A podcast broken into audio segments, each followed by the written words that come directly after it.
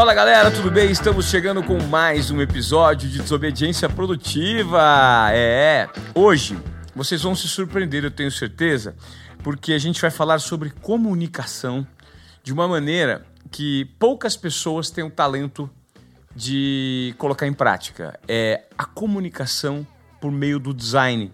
Você já parou para pensar nisso? É, existem inúmeras maneiras de você se comunicar. Eu estou usando uma agora que é a fala, que representa apenas 7% da nossa comunicação como um todo. O resto a gente comunica com a roupa que a gente veste, com o corte de cabelo, com gestos, expressões faciais. E o Desobediência Produtiva hoje se propõe a debater esse tema com um craque do mercado. É, ele ganhou prêmios internacionais, fez campanhas maravilhosas, todas relacionadas à imagem, ao design, à criatividade. Eu tenho o prazer de receber hoje aqui no nosso programa um craque do design, Fernando De Grossi. Cara, eu, eu não sou o cara da fala, né? Eu me expresso por meio da minha arte. E como esse cara se expressa bem? A gente vai falar um pouquinho da carreira dele aqui, de todos os prêmios conquistados. E eu queria entender de cara o que, que é ser designer. O que, que um designer precisa ter? Ah, o designer ele, ele, ele normalmente está num, tá numa outra vibração. O designer ele tem que estar tá muito atento a formas, né? Porque a gente se comunica através de uma forma diferente das palavras. A, o texto, né, para não, não interpretar errado, o texto ele está inserido em campanhas, no design geral. Mas o que a gente faz é tentar se comunicar sem as palavras. Eu tinha muito medo, era assim, eu sempre fui muito tímido e quando eu comecei a pegar trabalhos mais robustos, dava medo salas de reuniões muito cheias assim. Então você entra aquele monte de cadeira vazia e vão me questionar. Então, ser um designer é alguém que tem que perceber o mundo de uma forma diferente dos demais. É super interessante. Quando é que você percebeu que você tinha essas, essas características, Fernando, que você é, poderia se expressar por meio de imagens? Como, quando isso aparece na vida de um designer? Eu acho que você descobre um dom inicialmente, né? Que no meu caso foi o desenho. E em cima dele, é, eu acho que a repetição de desenhar acaba, acaba fazendo com que você precisa se inspirar para ter novos, novos desenhos, novas artes. E aí eu fui entendendo aos poucos que era muito mais legal desenhar coisas que tinham alguma coisa para dizer. Então, assim, se o desenho tem alguma coisa para dizer, eu já estou me comunicando pelo desenho. É mais bacana quando, quando, quando perguntam o que, que é esse desenho, você ter explicação do que, que é aquele desenho. Porque senão fica assim, ah, eu fiz porque eu quis. Aí você põe na gaveta e ele morre. É, você, para vocês terem noção, o Fernando ele já ganhou prêmios internacionais de marcas extremamente consagradas, como por exemplo você fez o rótulo da, da Heineken, né? Mundial. Que ano foi? Foi 2013 e depois lançou em 2015. Foram dois anos de produção. Foi muito assim experiência absurda porque de novo, né? A gente está a, gente fica conectado à, à, forma, aquilo que, aquele desenho que você fazia lá atrás e colocava na gaveta, você tem a chance de todo mundo ver aquele desenho, né? E aí, quando você tem um, esses desenhos conectados no design, ele se conecta muito ao propósito ao qual ele está feito. Então, numa garrafa, ele está ali para representar uma marca. A Heineken tinha que vender numa prateleira, a Heineken tinha que contar 140 anos dela ali. Então, qual que era já o ponto de inspiração? Utilizar algo que representasse a marca. Então eu também na minha criação preciso abdicar do meu gosto pessoal. Tenho que entender por que está sendo feito aquilo. E isso, Iva, qualquer coisa. Você vai fazer uma embalagem de exposição mundial, um cartão de visita para um pequeno negócio. É, é, é extremamente necessário saber o porquê você está fazendo aquilo e quem vai ver aquilo e entender quais são os requisitos que você precisa, os critérios que a marca gostaria de comunicar por meio daquele, daquela, daquela peça, né? Isso é fundamental, né? A gente tem que entender que, que a comunicação ela não tem que se é, é, por, por isso que eu falo designer e artista, que o designer ele tá, ele não pode ter estilo. Ele tem que ter o estilo do cliente. O designer, é, ele precisa atender a um chamado, a um, a um propósito ao qual ele está ali. E o artista não. Olha, hoje eu estou afim de me expressar através da minha arte E essa, essa forma de se expressar, ela, ela, ela, ela acaba sendo muito individualizada. Aí sim, o outro lado vai fazer uma avaliação de gosto pessoal. Porque ele não está fazendo lá uma arte para funcionar. Ele está ele tá fazendo uma arte para se expressar. E o designer está fazendo uma arte para funcionar e não para se expressar. Perfeito. Faz total sentido. É o mercado, né? Você está se adequando ao mercado e é aquele cara que te contratou, aquela marca que contratou. Ó, para você que está de repente ouvindo Desobediência Produtiva, porque a partir de agora nós estamos disponíveis também no YouTube, tá, gente? É, segue lá nosso canal, arroba Desobediência Produtiva. Não, pera um pouquinho, no YouTube não tem arroba. é só colocar o Desobediência Produtiva, o arroba é do Instagram. É, o Fernando tem um Instagram. De repente você está ouvindo, tá? O Fernando, para a gente colocar parte do trabalho realizado por ele. Agora, se você está escutando, procure o Instagram, arroba F De Grossi. F De Grossi e entenda basicamente como ele se comunica. Aqui no YouTube a gente já colocou uh, embaixo aqui o, o Instagram para você conferir e para você entender do que esse cara tá falando. Gente, a gente está conversando aqui com um cara que do nada construiu. É, do nada eu digo assim, o um cara que self-made man, um cara que foi estava numa mesa de agência, construiu o nome, hoje tem um dos nomes mais sólidos do mercado. Mas por que, que você ganhou, Fernando? O que, que você pensou na época? O que veio na tua cabeça? O que, que você comunicou? Eu acho que a conexão com a marca. Eu consegui comunicar através do principal ponto, que é a exibição da própria marca. Imagina você ter uma tela em branco e você recebe 250 imagens da história da Heineken para colocar em uma tela em branco. Só que essa tela em branco é uma garrafa cilíndrica. Não tem o que fazer. Você tem que ter estratégia. Design, você tem que ter estratégia para entender o que que, de, o, o, o que que você vai captar de formas que possam fazer sentido ali, que não vira uma grande bagunça e que tenha um propósito do porquê essas formas estão se encaixando e etc. Entendeu? Então, ah, eu acho que eu ganhei sim por tratar de forma profissional e encarar esse projeto como algo não era só um desenho para participar e acabou, sabe? Eu imaginei que eles tivessem me contratado e isso, isso fez a diferença.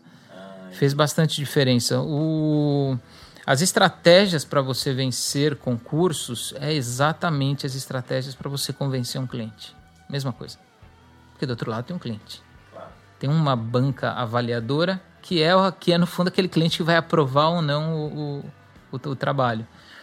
Tem o lance de você de competição, uma competição saudável com duas coisas, com todo mundo que está participando e com você mesmo de você tentar fazer o melhor trabalho possível naquele momento, porque tem um lance assim que é é, é o olhar viciado, é, soluções de prateleira, tudo isso que a gente olha e a gente pode seguir de forma ao qual a gente vai gastar muito menos tempo ou uma virada de noite a mais para você superar essa prateleira é o que faz você alcançar um objetivo que no começo você nem imaginava que poderia conseguir.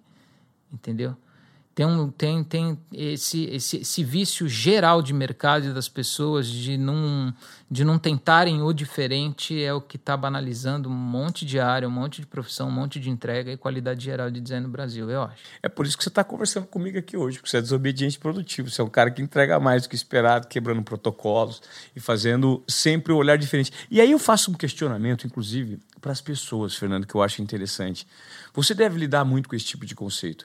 Você é desafiado todos os dias a vencer o óbvio, né? Vencer o óbvio é olhar e enxergar o que existe por trás daquilo. E a provocação que eu faço para as pessoas que estão acompanhando nosso podcast é: de que forma você, na sua área de atuação, seja ela qual for, você consegue entregar? Olhar e enxergar, mas entregar fora do escopo que todo mundo imagina. Você já se propôs a isso? É, o ciclo ele fica muito marcado na parte de cima da tabela, né? Então você entrega algo de qualidade, o mercado te exige algo de qualidade, você tem que se desafiar a manter lá em cima na régua. O grande problema quando você cresce demais em termos de estrutura é que você perde o controle desse dessa régua em alguns pontos.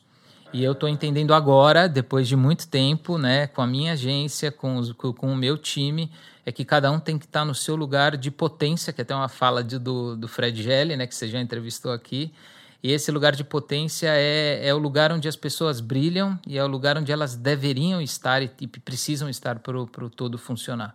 Que aí você, como o criativo ou o dono da, da empresa, você não precisa estar tá atuando em todas as, as, as frentes com muito medo da, da, da perda de qualidade e com uma sobrecarga, com uma energia que de repente necessariamente não é aquela sua energia principal, aquilo que você sabe entregar. Cara, funciona muito como. Eu gosto de fazer a analogia do time de futebol. Você imagina o que seria de um time se ele tivesse 11 Cristianos Ronaldos? Não sei, o, time, na boa, seria uma bosta.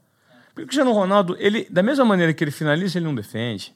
Ele não cruza, entendeu? Ele não, ele não pega no gol daquela maneira sabe? Ele não dá combate, ele não sabe marcar da mesma maneira. Não, não rolaria. É basicamente isso. Ele é bom no lugar de potência dele.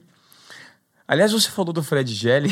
A gente, antes de gravar o podcast, nós estávamos conversando né, sobre a mente imaginativa do Fred Gelli.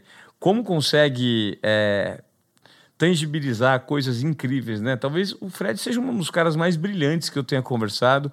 E eu queria até entender, você, você bebe de que inspiração, Fernando, para você fomentar a sua criatividade? É, foi até uma coisa que ele mesmo falou, Fred Gelli, que e foi, foi muito legal, porque quando tem alguém que você admira e você não sabe qual é o racional dessa pessoa, e aí quando você escuta o racional, você fala, nossa, eu faço igual, então talvez eu esteja no caminho certo. E o mais bacana é assim, é, é, a experiência. A experiência de vida que você tem e aquilo que você seleciona colocar para dentro do seu, da sua cabeça, é o que vai fazer você chegar em soluções mais rápido ou não. Porque você vai acumulando uma série de percepções, né? Você, você começa a, a, a colocar dentro da cabeça formas, começa a colocar dentro da cabeça sons, é tudo o que, em que em algum momento essa coleção vai se encaixar com uma outra coleção que você também colocar aí e, e, e aí vai dar match de repente. A ideia é esse soluço que, de, que, que você tem de coisas guardadas na cabeça que quando pintar a oportunidade de colocar em prática, você coloca de forma muito fácil, porque já está ali, entendeu? Sim. O grande, a, a grande questão é que você não pode se aprofundar num assunto apenas quando veio o desafio. Se você passa a, a ter captação de assuntos interessantes relacionados àquela sua área, né?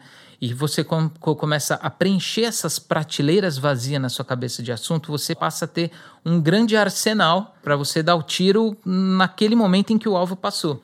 Ô, Fernando, é, eu queria que você me falasse do, do torneio de, de Wimbledon. Gente, ele fez um cartaz do torneio de Wimbledon, que é o torneio mais charmoso do circuito de tênis. O Wimbledon, esse cara ganhou. E ele ganhou, detalhe, com uma história por ter sido desobediente produtivo. Palavras dele, ele me mandou um texto falando isso. Né? O interessante é que quando você vai para uma categoria de um produto, de um serviço, você tem que a gente chama de borrão de prateleira. Borrão de prateleira é aquilo que todo mundo faz. É aquilo que se você embaçar, tirar o óculos para quem usa, ou embaçar as lentes, você vai enxergar um borrão que faz sentido lá da direita até a esquerda.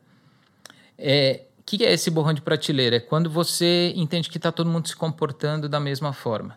Então, ao ser é, convidado para participar de um concurso de, do, do posto de Wimbledon, primeira coisa que você faz, qual é o território de Wimbledon? E você vê todo mundo se comportando da mesma forma desde 1900 e lá de onde começou o torneio.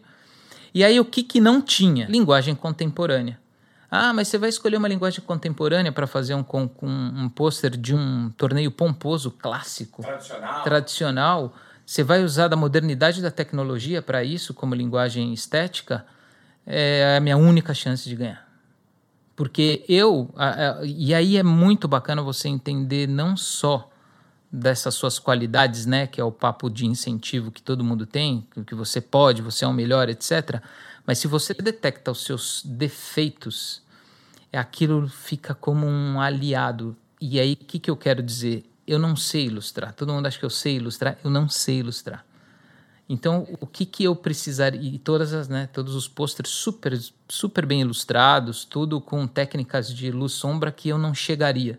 Então, eu tenho que abusar do meu minimalismo. E aí, é, o meu, a, a minha falta de potência ilustrativa virou meu aliado em ir para um caminho totalmente adverso. E aí, e aí através de um, de um de, um, de uma solução muito simples, eu acabei vencendo e até palavras do dono lá do clube, né? Não lembro o nome dele. Ele falou, foi uma contramão em um processo que a gente já estava utilizando e foi um resultado de forma totalmente contemporânea. E isso que eu acho que foi o que, que, que foi o, a, a grande sacada e o porquê eu acabei ganhando isso.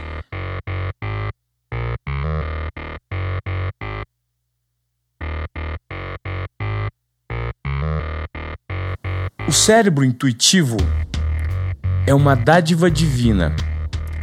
O cérebro racional, um servo fiel. Nós vivemos numa sociedade que glorifica o servo e se esquece da dádiva, que é a intuição.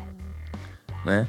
Então, isso vai muito de encontro com o que você acabou de me falar em relação à pesquisa. Porque se você pesquisa algo, você ignora todas as prateleiras criativas que você acumulou durante toda a sua vida e faz um trabalho enviesado, ignorando o que você tem de mais rico. É, o que eu. O que, e aí é da onde vem aquele negócio ali? Como, pô, quero entrar na sua cabeça, como é que você cria isso, como é que você não cria isso? É porque simplesmente eu desobedeço processos lidos e processos de prateleira. Se é só se você pensar assim, se uma agência usa um tipo de processo que foi dado como o mestre fazer um projeto de design dar certo. Se todo mundo segue esse processo, aonde alguém vai fazer algo diferente dos outros? Como é que você vai conseguir ter um olhar diferente para um outro processo que não existe? Eu acredito nisso. Eu, eu, eu quando estou conversando e estou treinando equipe, eu falo assim: por favor, eu não estou aqui para dizer como você tem que fazer. Eu estou aqui muito mais para tentar você encontrar dentro do seu universo o que, que conecta com o que você precisa fazer. Porque se você não ser íntimo do seu pensamento, do seu, do seu, do, dessa riqueza interna, você vai estar tá escravo de processos ao quais não fazem parte do seu lado mais espontâneo. Perfeito. Perfeito. Que riqueza de pensamento, Fernando. É, eu queria que você me falasse agora, para a gente né, ilustrar para o pessoal. Você, nós citamos dois prêmios que você ganhou. Você ganhou esse da esse mundial da, da Heineken 14, 13, é, Wimbledon 16. E você ganhou nesse espaço de tempo também, entre 14 e 15, você ganhou coisas. O que, que você. Eu pintei um dos aviões que transportou a seleção brasileira na Copa do Mundo, da Gol, né? Tinha um avião que os gêmeos pintaram e aí depois teve um outro concurso também que eu sempre, no meu na minha vida profissional eu fiz uma lista aí de uns checks que eu precisava fazer na, né como tesão assim. Legal. e e fazer a marca de uma companhia aérea ainda está nos meus planos mas teve a oportunidade de pintar um avião e, e, e deu certo assim. Foi um dos aviões que transportou a seleção brasileira na Copa do Mundo. Foi bem legal. Foi foi, foi um projeto diferente né porque era super limitado, a parte criativa, você tinha um espaço da aeronave muito pequena para trabalhar. Mas, de novo, foi aliado um clichê de comunicação, que era a bandeira do Brasil mais bola de futebol, que era o resultado da arte, somado a uma necessidade que era é, transportar a seleção brasileira, aquele lance de Copa do Mundo, e principalmente da parte técnica negativa, que era um espaço super pequeno.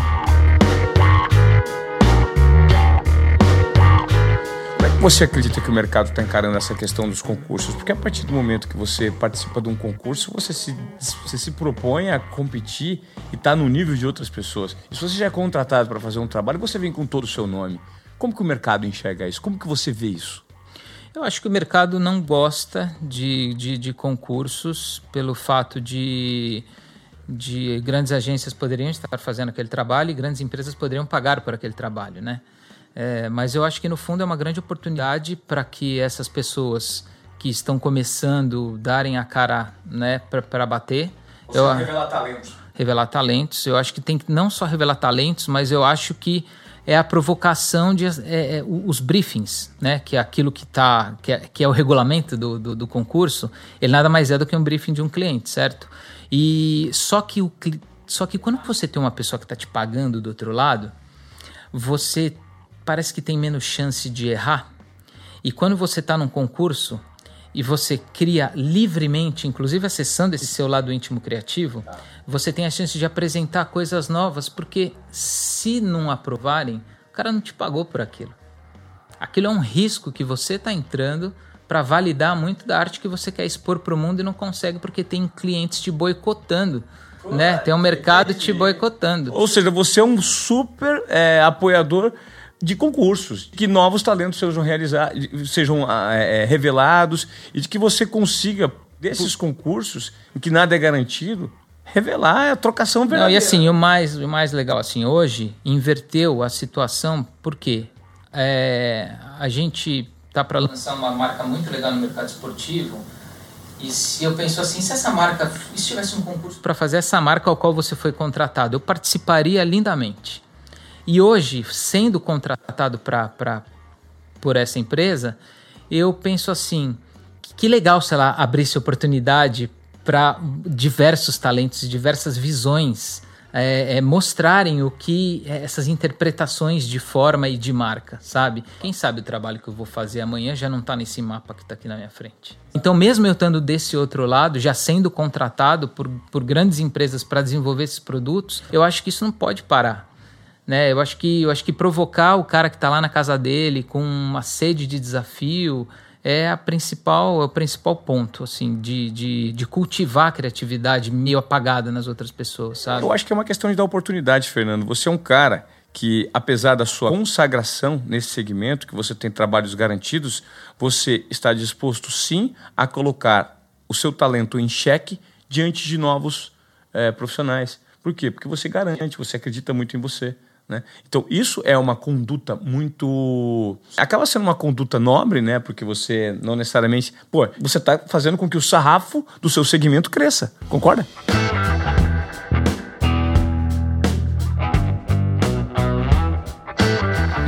Interessante esse pensamento e muito provocativo. Espero que vocês tenham assimilado tudo que o Fernando está falando aqui, que esse papo está crescendo, esse papo está profundo. Fernando, é, me, me, ocorreu aqui algo que eu queria é, debater com você e trazer à tona mais uma vez, que é essa necessidade hoje em dia que ficou ultrapassada, né? Eu acho que é uma necessidade ultrapassada de muitas corporações, que é ter processo para tudo, processo para tudo. E quando a gente fala de processo criativo, talvez a riqueza esteja em não ter processo? 100%. Eu vejo muitos, que nem eu vejo muitos designers falando em utilização de proporção áurea para fazer arte, grids para fazer arte, metodologias. Sabe o que é um grid? É uma grade. O que a grade faz? Ela te prende, né? A grid é lá atrás quando você coloca as malhas. Quando tem grid em um processo de imagem, que você coloca aquela tabelinha, sabe? Um monte de quadradinho para te guiar exatamente, te alinhar aquilo está destreinando o seu olhômetro. Eu acho que qualquer coisa que te prende a processos, ele, ele de fato está fazendo com que você não treine muito do, do, do, do apuramento visual, sabe? Do, do, do, desse visual apurado de enxergar as coisas. É, é, é, a mesma coisa assim, pô, se o cara conseguir alinhar no meio sem ter um align de, de, de software é, tradicional, se eu abandono essa ferramenta que o software está me dando de alinhar, eu treino meu olhômetro. Eu tenho que ficar olhando de forma espacial para o todo para entender se aquilo está no centro. Você acredita que esse formato hoje, esses vários formatos disponíveis de design thinking, que as pessoas tentam justamente fazer da direção, né? A rebanha que o na verdade você está rebanhando um gado, ó, vai por aqui. Tem que ser aqui, ó. Pensa por aqui, porque você for aqui é pasto, que você vai demorar, você pode cair num buraco. Funciona basicamente com essa metáfora que eu acabei de dar. É, eu acho assim, quando você vai participar, pensa num brainstorm. Sabe qual é o melhor brainstorm? Quando você faz ele individual. Porque é o mais é o mais é, é o mais genuíno. O brainstorm individual é o mais genuíno. Por quê? Você não está com vergonha de falar a sua ideia por medo de crítica alheia. Você tem a sua ideia e você pensa de novo se ela de fato faz sentido ou não. E quando você passa a acreditar nela, você vai lá e divide com os outros. Você já teve algum momento na tua vida que você ficou com vergonha de assumir algo? Ou até mesmo um projeto que você pensa, fala assim, vou colocar isso para fora, mas hum, medo de julgamento. Porque essa é uma dos, esse é um dos maiores obstáculos da comunicação. Eu não vou falar que eu não tenho até hoje, porque eu tenho. Eu tenho, eu tenho medo de ser julgado. Mas posso falar? É. Pega o medo como aliado. É exatamente o que eu faço. Que legal que você está falando isso. É o medo da sala de reunião que vai fazer você ter 400 slides a mais na sua apresentação, porque o slide vai falar mais do que você, porque você tem medo de falar. É. E aí é onde você se desenvolve? Na apresentação. O seu medo ele vai te trazer algum ponto positivo em algum momento. E eu acho que na comunicação, seja verbal, seja que eu não, eu não considero que eu falo bem, de verdade. É, é, e se eu sei que tem uma câmera ali me filmando, eu vou encolher um pouco mais. Mas se eu tô falando de algo que está muito dentro da minha verdade, eu não, eu não preciso. O Você Gil... tá falando super. Cara, hoje, olha, sinceramente aqui, uma das maiores entrevistas do Desobediência Produtiva em relação a conhecimento, profundidade, debate de, de ideias e poder de conexão dessas ideias. Eu acho que quando você, se você de repente fosse falar de futebol ou de algo que não seja, enfim, sei lá, eu, outros assuntos, mas aqui o poder de conexão de ideias que você traz para esse papo, ele é muito sólido. Feliz porque se você tenta conversar comigo neste nível há 10 anos atrás, onde eu não tinha uma carreira um pouco mais consolidada, eu não ia ser equiparado a alguém que está dando certo, certo? Eu ia ter comparado a alguém que está tentando. Quanto mais passa o tempo e mais eu vou colocando em prática esse lado genuíno, né? Essa autenticidade, eu acho que mais ganho eu tenho. E aí menos medo eu fico de ser julgado, mesmo sim sendo um cara que, que tenho muito medo de ser julgado. E é mais, eu também não quero perder o medo de ser julgado, porque parece que eu estou perdendo um aliado que me ajudou a me construir lá atrás. Uhum. Então, isso é muito, assim, é, é, é no, no, final das contas, é, é, é, você trabalhar com, com, com o seu mais íntimo, assim. É, e esse seu mais íntimo, você sabe que é evidente quando pessoas como você passam a ter essa mudança de postura, como você falou que teve de 10 anos para cá, é, eu passei a ter recentemente também, e todo mundo à volta começa a notar o fluxo energético, a energia muda. A energia muda mesmo. Quando você está aberto a novas descobertas, parece que com menor esforço você consegue mais, porque mais próximo da sua verdade, você realiza com mais facilidade. Né? Então, é, eu acho que isso é algo que tem muito a ver com o que a gente faz, porque de certa forma eu também estou aqui me transformando e tentando gerar algum tipo de transformação em quem ouve nosso podcast. E esse é o objetivo mesmo, é trazer pessoas aqui pra gente conversar assim, solto, errar, falar uma palavra que não vem. É, o que eu não quero ter medo nunca é de colocar em prática aquilo que eu de fato acredito. Sabe? É. Se eu precisar voltar para qualquer lugar da minha, da minha vida, tendo que é, colocar uma moldura, né, uma regra da onde eu tenho que ir, de como eu tenho que fazer, eu estou perdendo a chance de eu me descobrir. Perfeito, perfeito. Concordo 100%. Agora eu vou te fazer uma pergunta, Fernando. Eu vou plagiar agora o, o Abujan, o popular Ravengar, que foi, que para mim era um dos grandes investadores. Ele sempre fazia para os convidados uma pergunta final que ela, ela, ela tinha algo bem, bem profundo assim envolvido. Mas eu queria entender com você o que é a vida.